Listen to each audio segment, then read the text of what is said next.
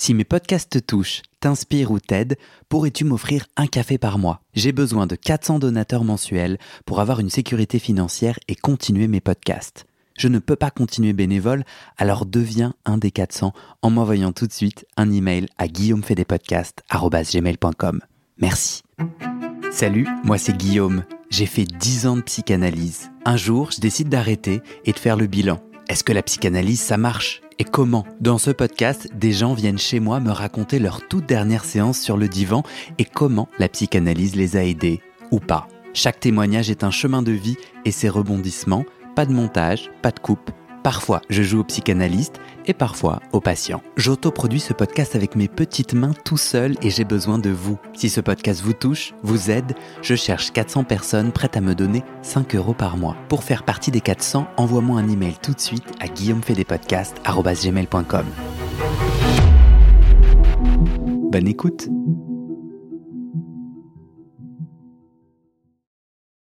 Salut tout le monde Bienvenue pour ce nouvel épisode de ma dernière séance de psychanalyse.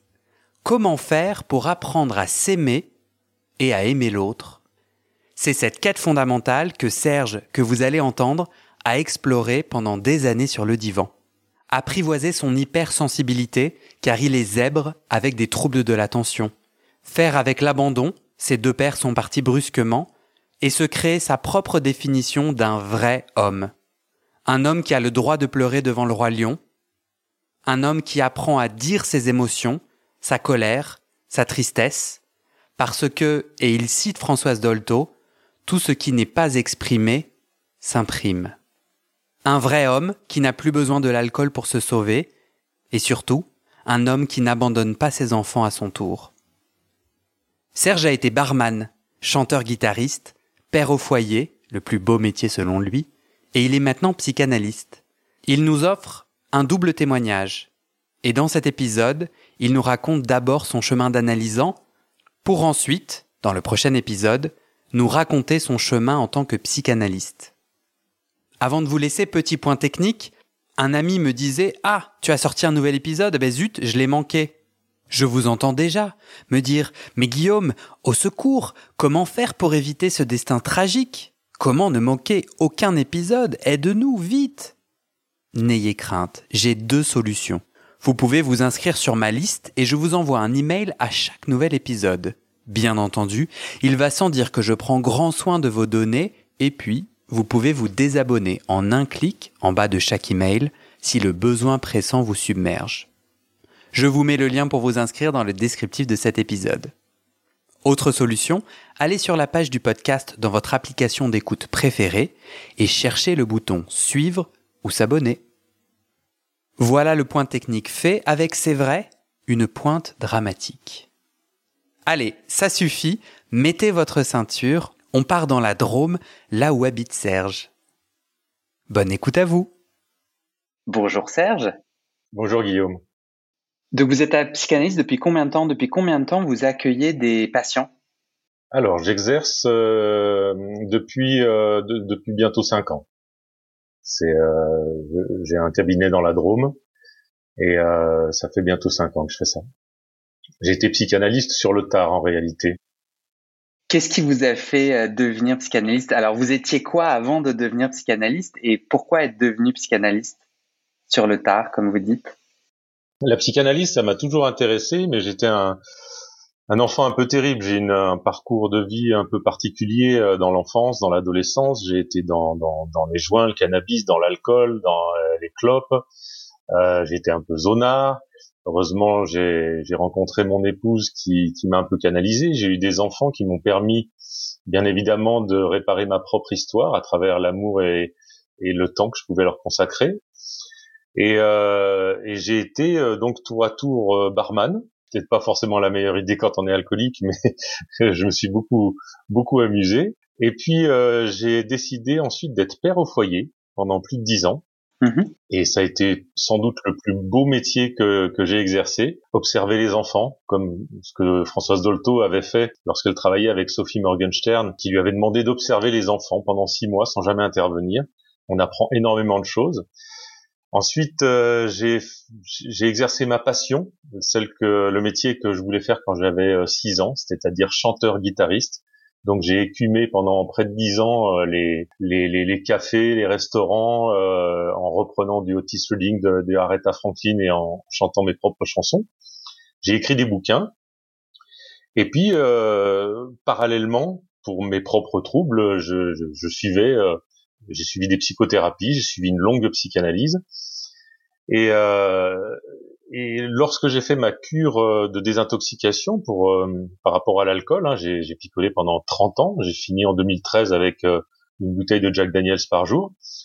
Et là, j'étais vraiment au bout du rouleau. Donc, j'ai, je me suis lancé vraiment à, dans, dans, une cure de désintoxication. C'est pas la cure qui m'a sauvé, c'est bien évidemment toute l'analyse que j'avais pu faire auprès de ma psychanalyste auparavant qui m'a amené à être prêt et euh, j'ai rencontré un psychanalyste euh, pendant cette cure qui m'a dit euh, Monsieur Sommer, c'est très bien, vous avez fait quatre psychothérapies, neuf ans d'analyse, vous êtes bien analysé, mais maintenant faut sortir de votre propre analyse parce que vous allez finir par perdre votre spontanéité. vous allez avoir besoin systématiquement de tout analyser. Donc sortez de, de, de, ça, retrouver votre côté naturel. Et puis, ma foi, si la psychanalyse vous intéresse, euh, allez voir sur Internet. Il y aura bien des, des, des trucs, euh, des initiations à la psychanalyse ou allez suivre des cours de psychologie en candidat libre à l'université, tout ça. Donc, je, je l'ai écouté. Je me suis dit, tiens, pourquoi pas.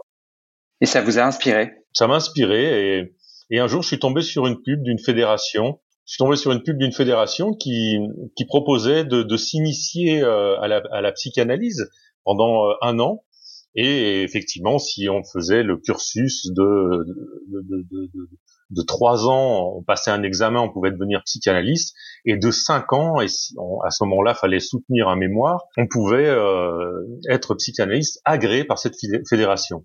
Moi, je veux, je vois euh, ce qui vous attire à devenir barman, je vois ce qui vous attire à aller chanter et à vivre votre rêve d'enfant. Qu'est-ce qui vous a attiré à devenir psychanalyste? Et si je peux me permettre, et ce qui m'a attiré pour devenir père au foyer surtout, euh, c'est-à-dire la, la, pouvoir donner ce que à mes enfants le, le père que, qui n'a pas été suffisamment digne pour moi. Et au début, pour répondre à votre question, j'étais pas attiré pour devenir psychanalyste, j'étais attiré pour euh, euh, m'initier à la psychanalyse parce que euh, moi j'étais je suis un zèbre hein, TDAH c'est-à-dire un trouble de l'attention avec ou sans hyperactivité euh, donc euh, moi j'étais en échec scolaire, euh, j'ai pas mon bac, j'ai loupé mon, mon, BEP, j'ai aucun diplôme à part le, le, BEPC parce que je suis tombé l'année où il les donnait d'office. Donc pour moi reprendre des études et puis soutenir un mémoire au bout de cinq ans, c'était même pas imaginable, c'était non d'entrée. Donc je me suis dit je vais faire une année d'initiation. Et puis cette année d'initiation, j'ai trouvé ça très intéressant. Alors j'ai poursuivi une deuxième année. Et puis c'est qu'à partir de la troisième année qu'est née l'idée que ah ouais, pourquoi pas devenir psychanalyste? Pour moi au début c'était pas possible parce que je suis quelqu'un de comme tous les élèves, je suis un hypersensible. Et donc euh, qui dit hypersensible dit parfois hyper émotif. Ce n'est pas la même chose. Hypersensible, ce sont des qualités sensorielles, des qualités intuitives.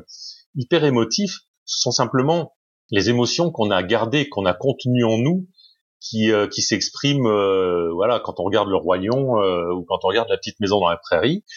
En fait, l'hyperémotivité concerne notre histoire, contrairement à l'hypersensibilité. Et cette hyperémotivité m'a toujours fait dire, mais moi, je ne pourrais pas entendre un patient ou un analysant raconter sa vie. je vais chialer, je vais pas être en mesure de supporter ça. Et pendant mon, ma formation de psychanalyste, je poursuivais euh, une psychanalyse qui s'appelle l'analyse didactique, euh, et au fur et à mesure où je clarifiais euh, ce que j'avais enfoui en moi, vous savez, ce que Françoise Dolto disait, tout ce qui n'est pas exprimé s'imprime. Une fois qu'on finit par exprimer, par verbaliser toutes ces émotions, les colères, les tristesses, les injustices qui, qui, ont été contenues, qui se, sont imprimées, eh on finit par être au clair avec ça. Et au bout de trois ans, eh je me suis senti relativement solide. Et là m'est venu euh, le désir d'être psychanalyste, le désir de transmettre aux autres d'accompagner les autres dans ce chemin singulier, euh, comme si moi je connaissais le chemin, mais sans jamais perdre de vue que même si je connais le chemin, chacun fait ce chemin avec ses propres godasses. Et c'est ça qui est très important à comprendre. D'accord. Euh, vous disiez, euh, vous avez passé neuf ans en analyse. Oui. Pendant ces neuf ans, quels sont les nœuds que vous avez travaillés? Alors, j'ai travaillé les nœuds de, de l'abandon. Euh, moi, j'ai mon papa qui est parti quand euh, j'avais 7 ans. Il est parti de la maison pour une autre euh, bonne femme, comme disait ma mère. Je suis resté seul parce que j'étais le petit dernier, donc je suis resté seul avec une mère très possessive, très hystérique, très anxieuse, hmm. qui m'a transmis toutes ces anxiétés. Et ce qu'il faut comprendre, c'est que ce que j'explique souvent en conférence lorsque je, je, témoignais sur autour de mon parcours, c'est que à 16 ans, j'étais rempli de tics, de tocs. Euh, je rentrais petit à petit en psychose parce que je m'enfermais sur moi-même. Et l'alcool m'a permis euh, de rester en névrose, c'est-à-dire de garder un contact avec la réalité et de ne pas m'enfermer, de, hmm. de m'ouvrir au social. L'alcool m'a sauvé la vie à l'âge de 16 ans tout simplement. Même si après c'est pas à conseiller parce qu'effectivement ça ça m'a mené à euh, pas forcément que des bonnes choses, bien évidemment, euh, vous vous en doutez. Et qu'est-ce que et qu'est-ce que 9 ans de divan vous a permis de de soigner dans ce rapport à l'abandon? Soigner, est-ce que c'est le bon mot? Pour travailler, pour que, que ce rapport à l'abandon, que cet abandon soit plus blessant? Oui, c'est intéressant ce que vous dites parce qu'effectivement, en psychanalyse, on ne soigne rien, on ne guérit rien. On apprend juste à s'accepter tel qu'on est, à se découvrir et aller à sa propre rencontre. Euh, pour la petite histoire, euh, à l'âge de 18 ans, euh, je n'avais jamais revu mon, papa, hein, bien évidemment, puisque il n'avait pas aucune garde et rien n'était mis en place, donc il avait disparu de la circulation. Et à 18 ans, il y a un autre homme qui est arrivé dans ma vie, et qui m'a confié qu'il était mon vrai père. Donc à l'âge de 18 ans, j'apprends que le papa qui m'a abandonné à 7 ans n'est pas mon vrai père et que je suis un enfant de l'adultère. Donc je, je, je côtoie cet homme-là, mon véritable père géniteur, et au bout d'un an, il va disparaître dans la nature et m'abandonner lui aussi. Donc si vous voulez, le symptôme abandonnique a été très prégnant chez moi. Donc pour répondre à votre question, ce que j'ai pu travailler, euh, en analyse, c'est le fait de comprendre que j'attendais une réparation, que j'attendais une reconnaissance. D'ailleurs, être chanteur, c'est aussi avoir besoin de la reconnaissance de son public. Hein. Hmm. Euh, c'est pas un hasard. Donc, j'avais besoin de cette reconnaissance extérieure. Ayant besoin de cette reconnaissance extérieure, je ne pouvais pas m'autoriser à me reconnaître, à croire en moi et à m'aimer, puisque je n'avais pas été digne d'être aimé par ces pères abandonnants. Donc, euh, je poursuivais ce parcours avec ce besoin de reconnaissance, à être toujours le, le clown de service, le, le en, demande d'affection, euh, en constante, euh, euh comment dire, euh, insécurité. Hmm. Et l'analyse m'a permis de comprendre ce phénomène inconscient, de le conscientiser tout simplement, et puis petit à petit de m'accepter tel que j'étais et de me dire bah, peut-être que j'ai survécu à tout ça, peut-être que je mérite de ne pas attendre de l'autre, mais de m'autoriser à m'aimer, de m'autoriser à me rassurer par moi-même et de m'autoriser à ne pas avoir besoin d'alcool pour me rassurer, de clope ou de joint, mais de pouvoir croire en moi plutôt que d'attendre toujours que ça vienne de l'extérieur. Je crois que ça a été ça le cœur de mon analyse. Si vous deviez expliquer à ma nièce de 9 ans la réalité du processus que vous, dont vous venez de parler, qu'est-ce qu'on pourrait lui raconter? En fait, j'ai du mal à comprendre. C'est quoi? C'est en s'allongeant plusieurs fois par semaine sur le divan, vous vous êtes rendu compte, vous avez connecté le fait d'être abandonné deux fois et vos insécurités et le mettre en mots vous a permis de le dépasser. C'est aussi simple que ça. C'est juste par la répétition, la répétition des mots, la souffrance, on reprend le pouvoir dessus. Qu'est-ce qui se passe concrètement quand on s'allonge deux fois par semaine sur le divan? Alors, je dirais, alors moi c'était une fois par semaine. Je dirais qu'en fait, euh, on est objet de notre inconscient. Ça, ma, ça, ma nièce ne, ne peut pas comprendre. Alors, je, je vais vous l'expliquer après, plus pour pour votre nièce. Euh, je citerai cette phrase de Carl Jung que je trouve extraordinaire.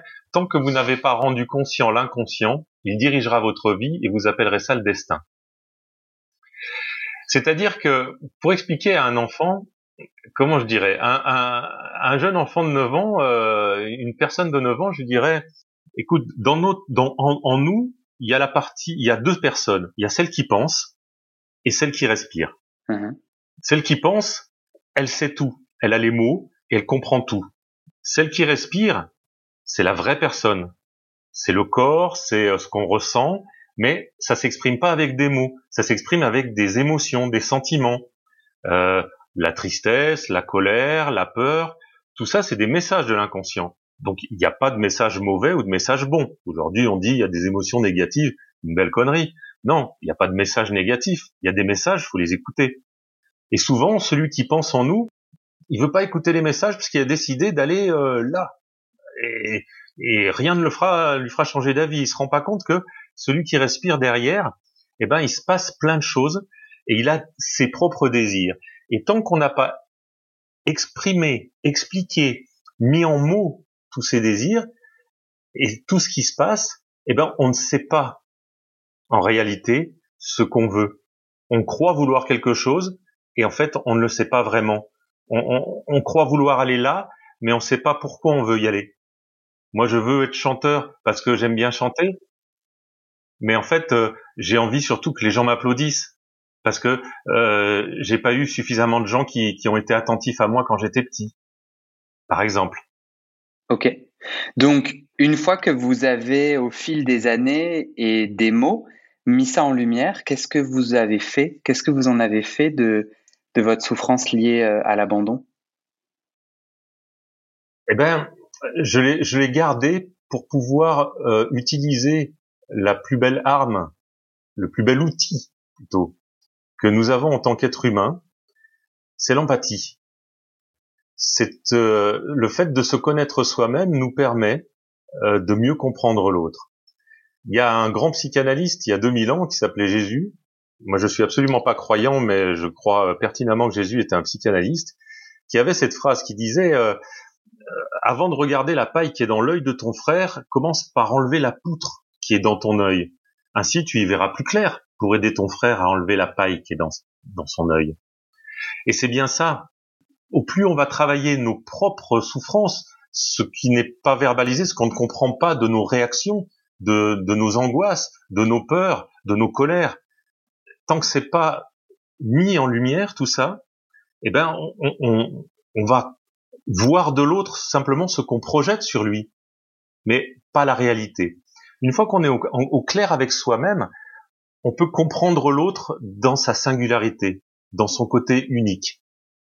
En réalité, le, le psychanalyste, être allongé, c'est, c'est pas anodin. C'est vrai qu'il y a beaucoup euh, de, psychanalystes qui ne disent pas un mot et je trouve ça relativement euh, abandonnant et, et, souffrant. Moi, je parle, j'essaye juste de poser les bonnes questions pour que euh, mon patient trouve ses bonnes réponses. Mais du coup, je vous pose la question pour vous. Qu'est-ce qui s'est passé? Quel a été l'impact du divan sur votre vie? Qu'est-ce que vous avez décidé? Qu'est-ce que vous avez changé? Je crois que c'est dans, dans les temps qu'on suivit, parce que c'est jamais, c'est pas un coup de baguette magique, mais petit à petit, des choses se sont réalisées en moi et j'ai commencé à croire en moi. Je savais mentalement, avec celui qui pense en moi, je savais que j'avais été abandonné, je savais tout, euh, on va dire, carré euh, sur le papier, la théorie, je la connaissais. Mais le fait de verbaliser et surtout sur le divan, pas de l'adresser, de m'adresser à quelqu'un en face à face, hmm. mais sur le divan, de m'adresser à moi-même devant un témoin, devant l'analyste qui est témoin de ce que je me dis à moi-même. Eh bien, ça m'a permis de, de, de dire, pas qu'avec des mots, mais de dire avec mes émotions, de revivre ces émotions et de faire la paix avec, et donc de réconcilier celui qui pense et celui qui respire. Et là, ben, le fait de croire en moi, peut-être je me suis autorisé certaines choses, déjà à, à publier de, certains livres, que, notamment de, autobiographiques, que je n'aurais peut-être pas osé. Mais là, je me suis dit, ben, si ça peut être utile à d'autres, euh, si je dois montrer mon cul à tous les passants et que ça peut être utile à d'autres, eh ben, c'est peut-être ça mon rôle d'humain, c'est peut-être ça le sens de la vie. Et puis si euh, je deviens psychanalyste et que je peux accompagner d'autres sur leur chemin, eh ben mon mon épreuve, mes épreuves auront leur utilité, elles auront servi à quelque chose, elles seront pas stériles. Vous me disiez tout à l'heure que vous étiez alcoolique. Est-ce que euh, aujourd'hui vous êtes sobre?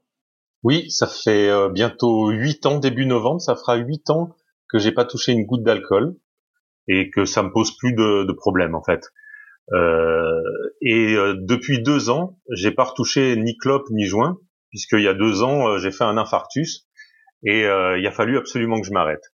Et là, encore une fois, c'est un, un, symbole du, du corps. L'infarctus, c'est le cœur qui s'arrête et qui, qui m'a dit pour la première fois je t'aime. Qui m'a dit mais toi tu, tu, tu, dis à tes patients, à tes analysants, écoutez-vous, prenez soin de vous, aimez-vous, et tu, tu, tu, toi, tu prends pas une seule seconde pour te reposer. Pourquoi toi, tu, tu comptes pour du beurre? Hmm. Alors celui qui respire en moi a dit à celui qui pense, eh ben si tu veux continuer, tu continues, mais ce sera sans moi. Donc j'ai interprété euh, ce, cet infarctus comme une bénédiction.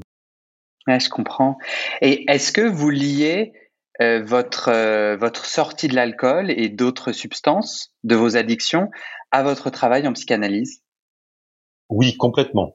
Complètement, parce qu'il faut bien comprendre une chose, c'est qu'aujourd'hui, une cure de désintoxication, c'est 95% d'échecs. Si vous faites une psychothérapie, ça redescend à 50% d'échecs. Et une psychothérapie, c'est bien, c'est notamment quand on est dans le comportementalisme, ça nous aide à, à, changer de, de, point de vue, reprogrammer son cerveau, c'est une bonne chose, mais ce n'est pas suffisant. De manière complémentaire, une psychanalyse va aller beaucoup plus profondément à chercher la source, la cause de ce qui nous a amené à trouver dans l'alcool la béquille qui va nous permettre de survivre. Donc sans psychanalyse, euh, je continuerai à picoler, bien évidemment. C'est chouette. Est-ce que vous pensez à d'autres nœuds que vous avez rencontrés pendant vos neuf ans en tant qu'analysant? Oui, bien sûr, il y avait la, jalousie, forcément, parce que dans, l'abandon et dans le, simple fait d'être un bâtard, un enfant de l'adultère, euh, forcément, euh, ma confiance était limitée. Et quand on ne s'aime pas, on ne se trouve jamais suffisamment à la hauteur. Euh, n'importe quel autre mec sera toujours mieux que moi. Donc j'avais j'avais effectivement cette jalousie. Et puis peut-être aussi parfois trop protecteur, trop couvant, trop papa poule avec mes enfants parce que euh, je projetais ma propre histoire, la réparation de mon histoire. Mais quand on veut trop réparer son histoire, on fait abstraction de l'histoire singulière de notre gosse et on l'empêche de devenir autonome. Donc toute cette mise en lumière m'a permis de conscientiser. Et conscientiser, c'est quoi? C'est redevenir sujet simplement. C'est juste accéder à notre, à ce qui fait la singularité de notre nature humaine, le libre arbitre. Hmm. Vous pensez à un dernier nœud à partager? Quelque chose d'important que vous avez travaillé sur le divan? La colère. La colère, parce que l'injustice que, j'ai vécue euh, dans, mon enfance, notamment, euh, ma mère étant euh, quand même un peu borderline, limite psychotique, hystérique, il fallait la protéger. Donc, je ne pouvais pas me permettre de lui exprimer ni mes tristesses, ni mes colères. Il fallait, comme tout le monde m'a dit dans l'entourage, comme ma mère m'a dit quand j'étais petit, papa est parti, c'est toi l'homme de la maison maintenant. Donc, on m'a castré, on m'a castré mon enfance, comme tous les enfants qui, qui, à qui on dit cette phrase, c'est toi l'homme de la maison maintenant, on leur, on, leur coupe leur enfance. Et donc, on intériorise toutes ces colères, toutes ces euh, tristesses, toutes ces peurs, parce que si jamais on expulse toutes ces émotions, comment va réagir maman? Est-ce qu'elle va devenir folle? Est-ce qu'elle va en mourir? Est-ce qu'elle va être enfermée dans un asile psychiatrique? Et si c'est le cas, je suis trop petit à 7 ans pour m'occuper de moi-même, donc je vais mourir. Donc on ferme sa gueule. Et donc ces colères, eh ben dès qu'elles trouvent l'occasion, elles vont bondir, elles vont sortir comme une cocotte minute. Euh, du coup, comment elle s'exprimait ces colères euh, anciennes sur le divan? C'est si vous êtes à l'aise de, de, me raconter, c'est euh, voilà, vous vous allongez, vous dites un peu ce qui passe par la tête et soudainement vous ressentez une colère que vous exprimez et, et qui n'a rien à voir avec ce qui s'est passé quand vous aviez 7 ans et que vous étiez enfant ou au contraire vous arrivez sur le divan euh, avec cette clairvoyance, c'est vraiment cette intuition qui s'est passé quelque chose dans votre enfance et vous remettez en mots directement la colère d'un enfant? Alors non, justement, quand on est analysant, c'est-à-dire sur le divan, on va exprimer la colère euh, contemporaine. Qu'est-ce qui se passe? Qu'est-ce qui me qu'est-ce qui m'énerve dans mon couple? Qu'est-ce qui m'énerve dans avec mon ado euh, qui, qui ne m'écoute pas, etc., etc. Et c'est le travail de du psychanalyste de nous dire euh, qu'est-ce que ça vous rappelle? Tiens, vous avez fait un lapsus. Euh, c'est ça qui vous met en colère un petit peu comme quand vous vous êtes senti abandonné à l'âge de 7 ans.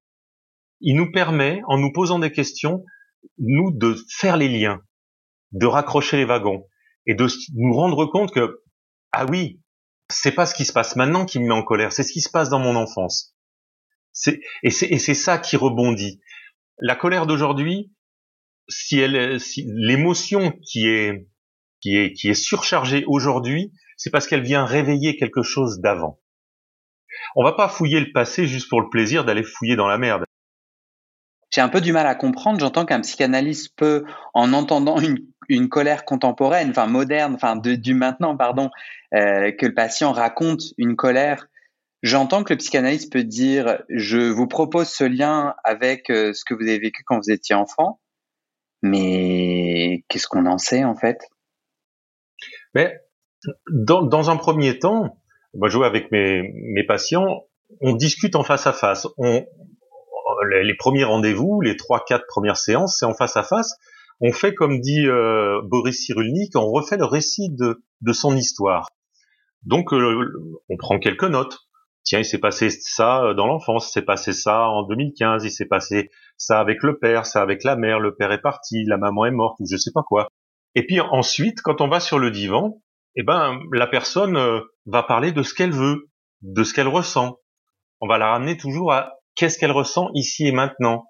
Euh, et, et, là, on va faire des liens par rapport à sa vie actuelle. On va dire tiens, mais oui, il vous arrive ça, mais vous, vous aviez déjà un symptôme de ça. On fait les liens avec nous, ce qu'on a marqué avec le récit de l'histoire. Si je devais expliquer ça une nouvelle fois à votre nièce qui a qui a 9 ans, je lui dirais bah tu sais moi quand je regarde le roi lion, eh ben à chaque fois je, ça me fait chialer. Et elle me dit ah, mais mais pourquoi? C'est qu'un dessin animé et Je dis ah ben oui. Au début je savais pas pourquoi je chialais. Et puis grâce à la psychanalyse, ben euh, mon psychanalyste m'a amené à, verbaliser qu'est-ce que c'est qui me fait pleurer. Ah ben c'est quand le, le papa lion euh, il meurt. Et pourquoi votre père il est mort? Maintenant oui, mais euh, je sais pas. C'est et ça me fait penser à quand j'étais petit qu'un jour il a disparu. Ah, donc en fait, je pleure pas pour le roi lion parce que c'est ce dessin animé qui me fait pleurer. Je parle, je pleure pour ce, ce, ce que le roi lion réveille de mon histoire, hmm. de mon papa qui est parti. Il est, il est pas mort, mais dans ma vie, il est mort, il a disparu. Et j'en ai souffert et j'ai rien dit à ce moment-là. Donc vu que c'est pas sorti, c'est resté en moi cette tristesse. Et quand je vois le roi lion, ça permet à celui qui respire en moi de l'exprimer, de le pleurer, de le verbaliser avec mes yeux. C'est très clair. Euh, j'ai envie de vous demander, euh, est-ce que vous vous souvenez à quel moment donné vous vous êtes dit j'arrive à la fin de mon analyse en tant qu'analysant? Oui, c'était euh, mon analyse personnelle qui a duré six ans et ensuite une analyse didactique qui a duré trois ans. Donc les neuf ans ont été séparés en deux parties. Et la fin de cette première analyse, c'est à un moment donné, j'avais l'impression de de ne plus euh, de ne plus avancer, de qu'il y avait déjà depuis quelques mois une sorte de stagnation et qu'il fallait euh, que j'avais plus de questions, que j'avais plus d'interrogations ou plus de d'émotions mystères. Je pouvais euh, comprendre mes émotions et en tout cas, mes émotions n'étaient pas réprimées. J'acceptais enfin mon hypersensibilité, je, n'étais pas à me dire euh, ouais je suis hypersensible donc je et puis euh, je m'intéresse pas au foot donc je suis pas un vrai homme hmm. euh, ce que je me suis dit toute ma vie et j'ai besoin d'alcool pour montrer à quel point je suis dur et que je peux encaisser. J'avais plus besoin de ça. J'étais en paix avec cette sensibilité. Et même cette sensibilité faisait de moi l'homme que j'étais. Et comme je pouvais dire à mes enfants, euh, moi je suis un vrai homme parce que justement, euh, euh, j'ai pas peur de pleurer. J'ai rien à prouver. Donc, donc je suis un vrai homme. Et et là, j'en ai parlé à ma psychanalyste. Je lui ai dit voilà, je pense que ben, je picolais encore parce que les choses, il y a quand même une inertie. Hein, vous savez, euh, essayer de faire un dérapage avec un gros ferry euh, à côté du port, il y a quand même un temps euh, de, de, de, ralentissement. Donc, elle m'a dit ok, ben voilà, que, elle m'a interrogé sur ce que je pensais de mon parcours, hein, ce que je fais maintenant avec mes analysants aussi. Euh, une petite vision de tout ce qui s'est passé depuis le moment où je suis arrivé la première fois en analyse et puis euh, comment je me sens aujourd'hui, euh, la, la, la, paix et puis la clarté qui s'est instaurée avec avec mon inconscient, avec celui qui respire en moi, cette acceptation, cette cette ce, cette manière de se réapprivoiser. je dirais, comme disent les gens en spiritualité aujourd'hui, cette capacité à être euh, retourné chercher mon enfant intérieur, le prendre par la main et lui dire euh, t'inquiète pas, maintenant je suis là et je t'abandonnerai plus jamais. Et vous avez eu ce déclic-là. Euh, vous avez remis en mots un peu votre parcours et pouf, quelques semaines plus tard, c'était terminé. Oui. Concrètement, comment s'est passée la dernière séance? Comment s'est passée cette fin d'analyse pour vous? C'est marrant parce que vous me posez une, question intéressante, un petit peu, je dirais, comme quand je suis sorti de ma cure de désintoxication. À la fois, ce sentiment de liberté, ça y est, euh, je suis libre, j'ai fait mon travail. Et puis à la fois euh, mêlé à ce plaisir, cette excitation de d'une nouvelle vie qui commence, euh, de cette liberté, de cet affranchissement, terme qu'on réservait aux esclaves. Hein, euh, puisque j'étais esclave de l'alcool, comme j'étais esclave de mon inconscient. Donc cet affranchissement, cette liberté, mêlée d'une d'une angoisse, d'une anxiété. Je suis tout seul maintenant, est-ce que je vais y arriver? Est-ce que je suis assez solide? Hmm. Un petit peu ce sentiment euh, d'être euh, à poil, d'être tout nu. Et comment s'est passé alors les, les temps sans analyse qui ont suivi? Puisque, si je, si je me souviens bien, vous avez attendu plus un, petit peu de temps avant de commencer votre formation de psychanalyste et de rencontrer, de re-rencontrer la psychanalyse euh, en tant qu'analyste, n'est-ce pas? Oui, un an. Euh, vous avez cheminé seul? Comment ça s'est passé?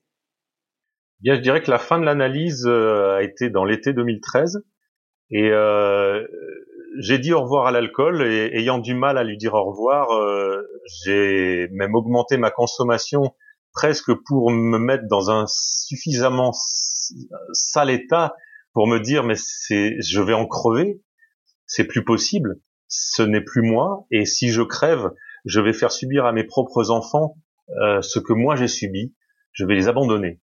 Et ça, c'est inacceptable, insupportable. Et deux mois après la fin de l'analyse, à peu près deux ou trois mois, je sais plus, euh, j'ai décidé de rentrer en cure de désintoxication. Hmm.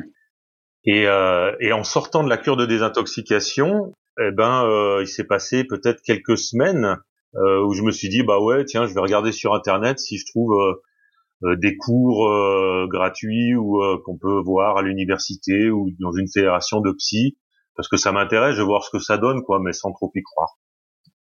Vous allez me raconter ça. Juste avant qu'on passe au Serge psychanalyste, j'aimerais poser une dernière question au Serge analysant. Vous parliez tout à l'heure euh, de la masculinité, de la virilité, d'être un vrai homme, et, et un élément que vous avez travaillé euh, sur le sur le divan. Euh, Est-ce que vous avez travaillé la question de la sexualité? Et je vous pose la question, euh, notamment parce que depuis euh, tous ces mois où je fais parler des gens sur leur dernière séance sur la psychanalyse, moi j'avais le préjugé qu'on allait parler beaucoup de sexualité, de cet intime-là, parce que j'avais ce préjugé-là euh, qui circule, je trouve, autour de la psychanalyse. Personne ne m'a jamais parlé de sexualité. Est-ce que vous, c'est un sujet que vous avez travaillé sur le divan et est-ce que vous êtes à l'aise de dire ce qui s'est passé autour de ce sujet? Bien sûr, bien sûr, c'est un sujet que j'ai travaillé sur le divan parce que la, sexualité est toujours ramenée euh, à la psychanalyse euh, ou vice versa parce que la, pulsion sexuelle est la première des pulsions euh, après la pulsion d'autoconservation, c'est-à-dire manger pour survivre. La, la, première pulsion de vie que l'on a, c'est la pulsion sexuelle, c'est-à-dire la recherche du plaisir. C'est le sexuel au sens large du terme. Donc, où va se sublimer, pour reprendre le terme de Freud, en quoi va se transformer cette pulsion sexuelle dans tous les plaisirs? Le plaisir de l'apprentissage. Euh, moi, mon côté bavard, c'est la pulsion sexuelle du stade oral. Une fois qu'on a été sevré de, de, ce sein qui nous amène la sécurité, qui nous rassure et qui nous donne ce premier plaisir sexuel, sensuel, une fois qu'on est sevré à peu près à l'âge de deux ans en général, eh ben, euh, on a d'autres plaisirs, se nourrir par soi-même, goûter d'autres goûts de nourriture que le lait, et puis parler, découvrir le langage. Et pour moi, le, plaisir de parler, de faire des conférences, de chanter, c'est un plaisir sexuel. Dans le sens de la libido. Dans le sens de la libido.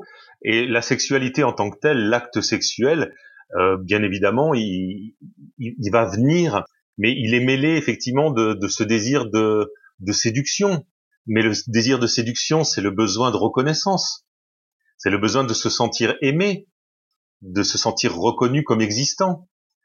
Euh, donc là où le sexuel se mélange euh, à l'existentiel, euh, la, ligne est, mince et ténue. Hmm. le sexuel, pour moi, il, regroupe tout ça. Et bien évidemment, ben, en, en psychanalyse, j'étais euh, vraiment sans tabou et en confiance pour parler de, de mes fantasmes, de mes rêves, de, euh, de, de, mes envies, de mes désirs, de mes fantaisies, et euh, d'avoir de la part de ma psychanalyste toujours un œil sans jugement et au contraire qui va me trouver des liens dans ce que je recherche, dans ce qui m'excite, dans ce qui me fait plaisir, des liens avec simplement euh, mes besoins existentiels, tout simplement, mes besoins de reconnaissance, mes besoins euh, de me ressentir vivre, mm-hmm. euh, ma posture aussi vis-à-vis de, de la mère, vis-à-vis du père. C'est tout ça qui se rejoue bien au-delà du, du sexuel au sens animal du terme. Le sexuel chez l'homme, il est rempli de symboles parce que l'homme est un animal de langage. Ben merci. Mais c'est avec plaisir, Guillaume. Et c'est la fin de cet épisode. Vérifiez dès maintenant si la suite est déjà publiée. Sinon, vous pouvez vous abonner à ce podcast sur votre plateforme d'écoute pour être alerté dès la sortie des nouveaux épisodes. Et si vous aimez les témoignages intimes comme celui que vous venez d'écouter, j'ai deux autres podcasts qui pourraient bien vous plaire. Je vous les présente. Histoire de devenir moi ça, c'est un podcast dans lequel des gens ordinaires me racontent un tournant déterminant pris dans leur vie. Ils racontent le déclic qui a tout changé et comment ils sont devenus un peu plus eux-mêmes. Comment devenir sexuellement épanoui Ça, c'est un podcast dans lequel des hommes, gays, bi ou queer, racontent leur chemin de sexualité et comment ils tentent de s'épanouir face aux normes. Alors pour écouter ces podcasts, vous pouvez tout simplement taper les titres dans la barre de recherche de votre plateforme d'écoute. Mais je vous mets aussi dans le descriptif de cet épisode les liens pour écouter ces podcasts et les liens de mes réseaux sociaux pour découvrir les coulisses de mon aventure de podcasteur et aussi la page de dons pour soutenir mon travail et mes podcasts.